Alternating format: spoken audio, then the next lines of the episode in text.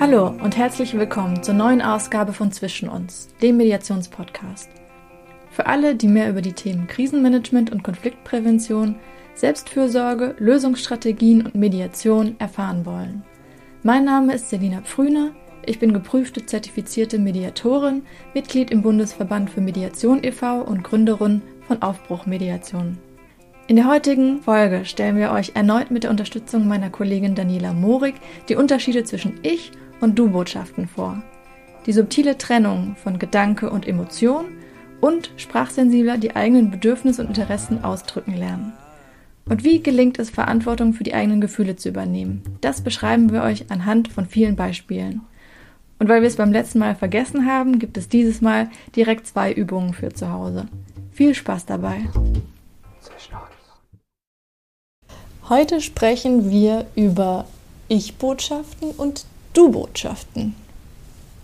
Klingt erstmal ein bisschen nerdy, aber ihr werdet gleich noch sehen, wie sinnvoll das ist, da mal äh, weiter in die Tiefe zu gehen. Also wir bewegen uns quasi wieder im Bereich der Kommunikationstheorie, die im Alltag sehr hilfreich sein kann, wenn man da irgendwie ein bisschen das auseinander klamüsern kann, mhm.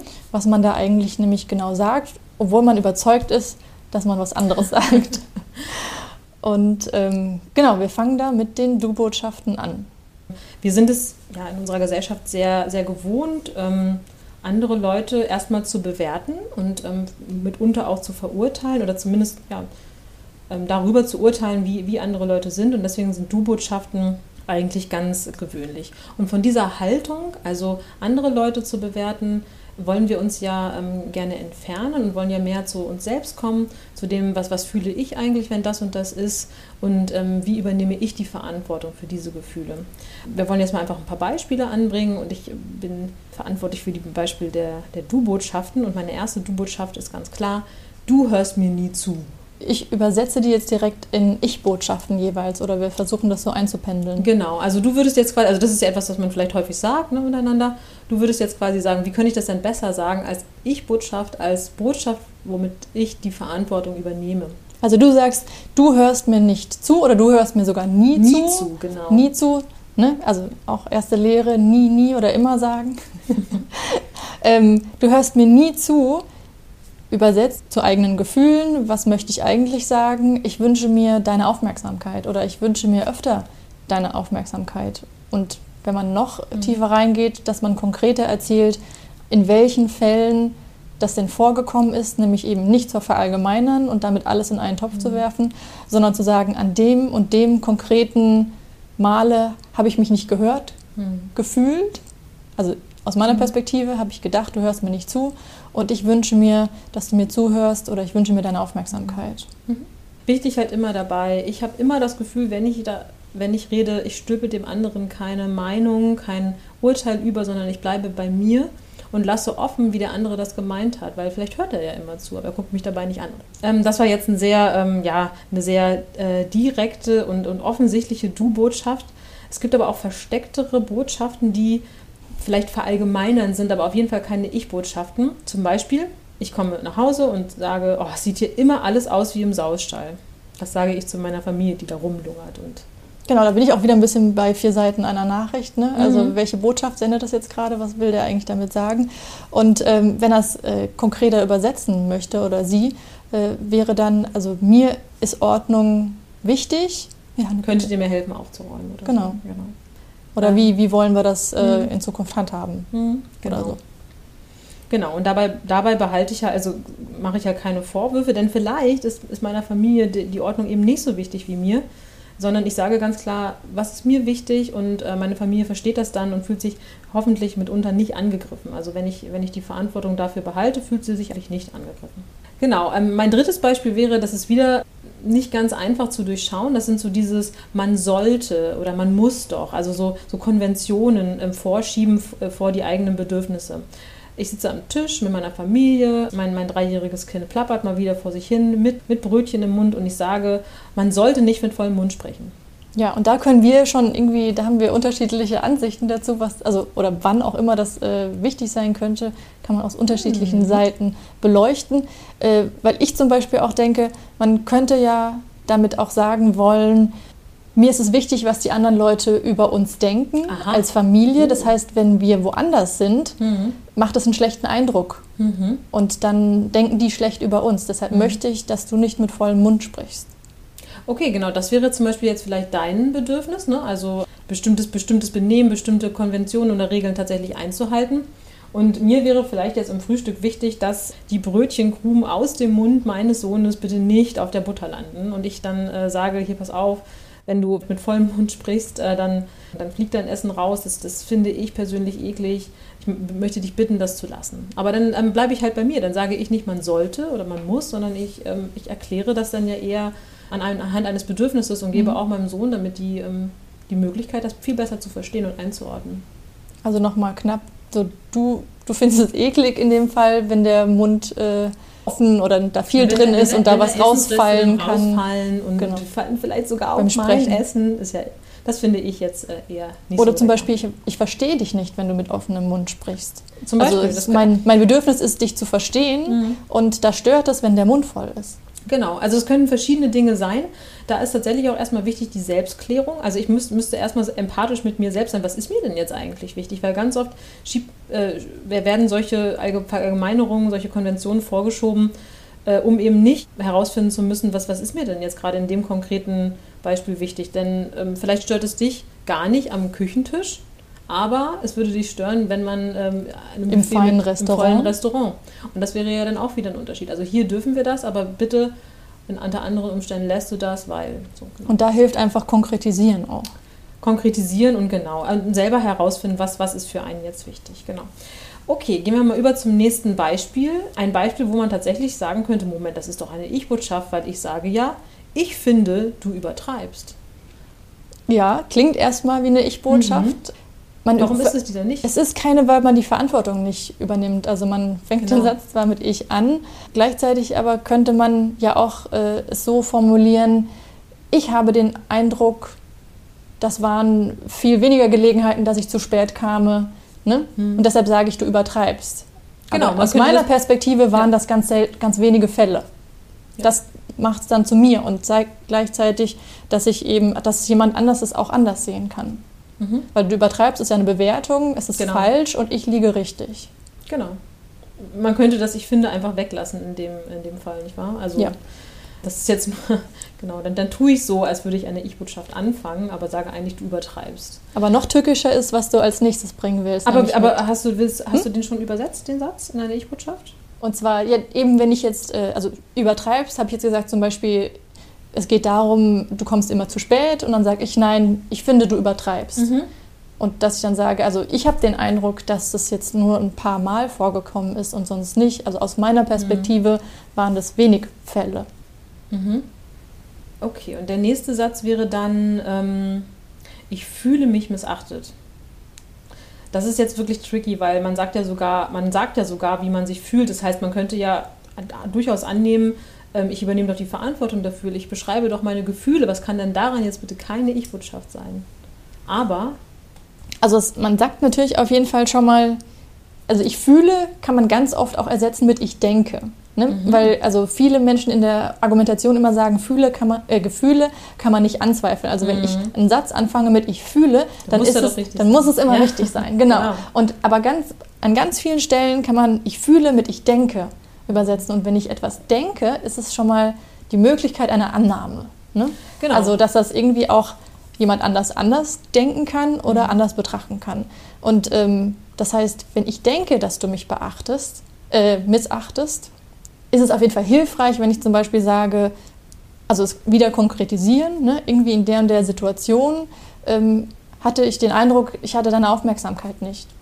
Mhm. oder ich, ich brauche mehr Aufmerksamkeit. Genau, und da wünsche ich mir ähm, Mhm. mehr Aufmerksamkeit oder dein Gehör oder eine Reaktion von dir.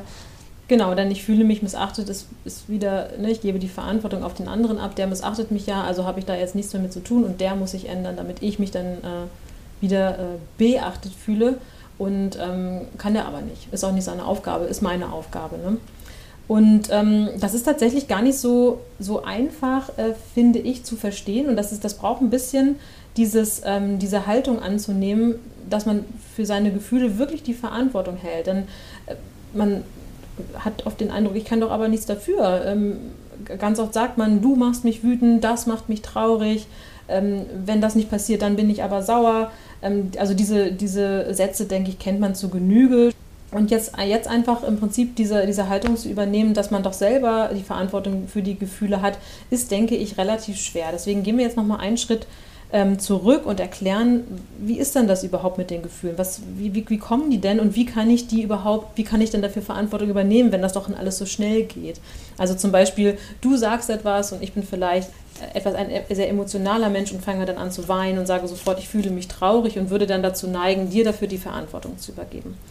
Also du sagst etwas wäre der Auslöser. Was dann relativ schnell passiert sind, also auch ohne dass wir das wirklich steuern können, sind Gedanken, die dann kommen. Diese Gedanken sind bestimmt von Glaubenssetzungen, von unseren Erfahrungen, von unserem Charakter. Die können bei jedem unterschiedlich sein. Bei uns sind die aber so.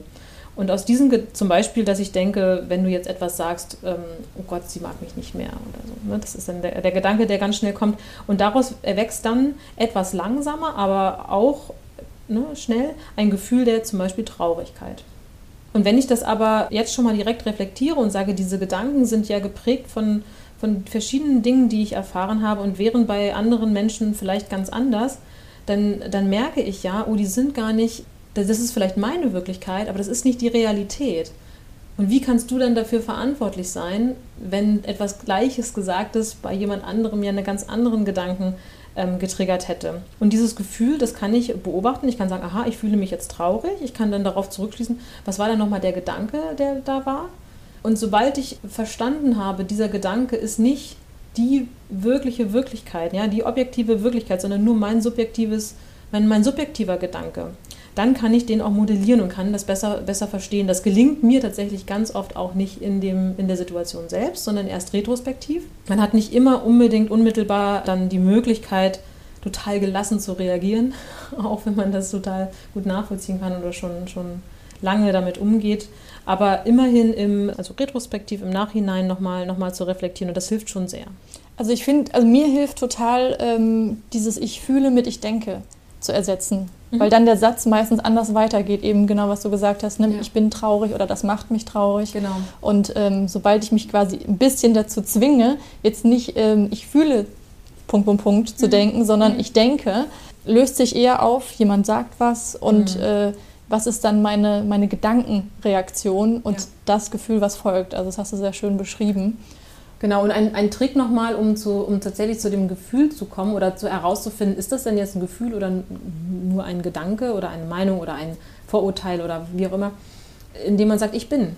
Ich bin traurig, ich bin sauer, ich bin wütend, ähm, aber dafür übernehme ich dann eben auch die Verantwortung. Ne? Das bin ich und das ist nicht deine, deine Verantwortung oder deine Schuld, wie man sagen könnte. Genau.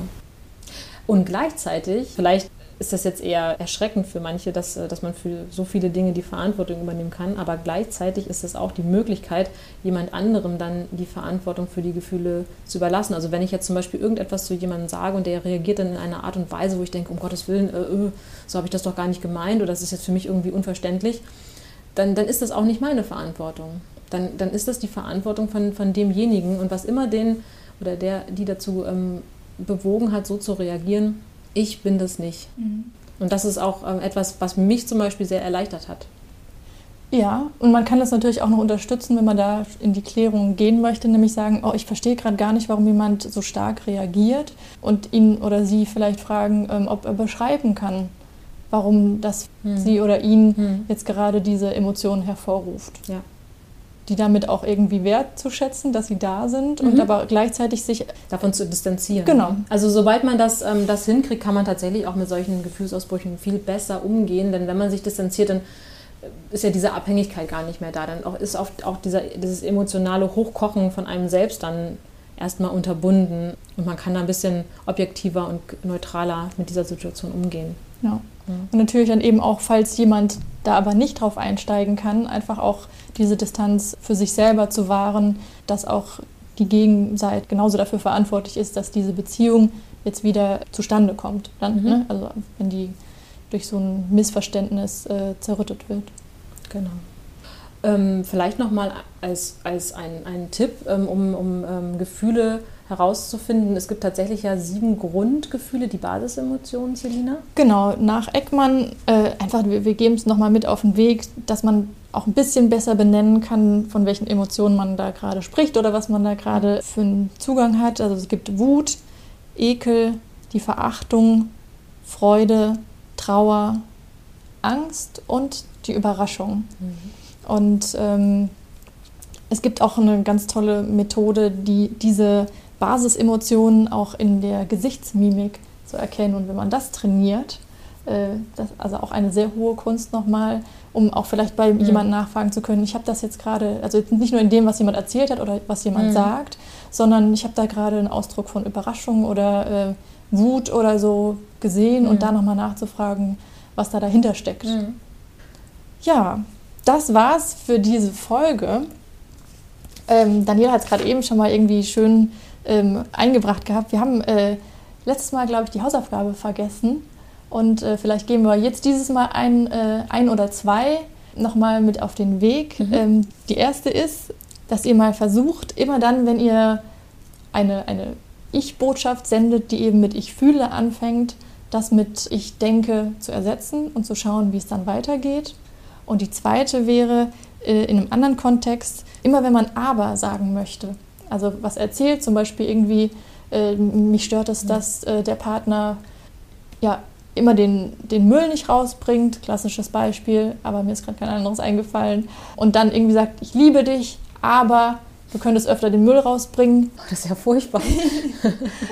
Wenn wir sagen, gleichzeitig, also es war jetzt ein extremes Beispiel, aber einfach mal irgendwie zu sagen, aber mit gleichzeitig zu ersetzen, um da irgendwie ja, zu zeigen, dass Dinge gleichzeitig nebeneinander sein können und sich nicht widersprechen müssen. Mhm.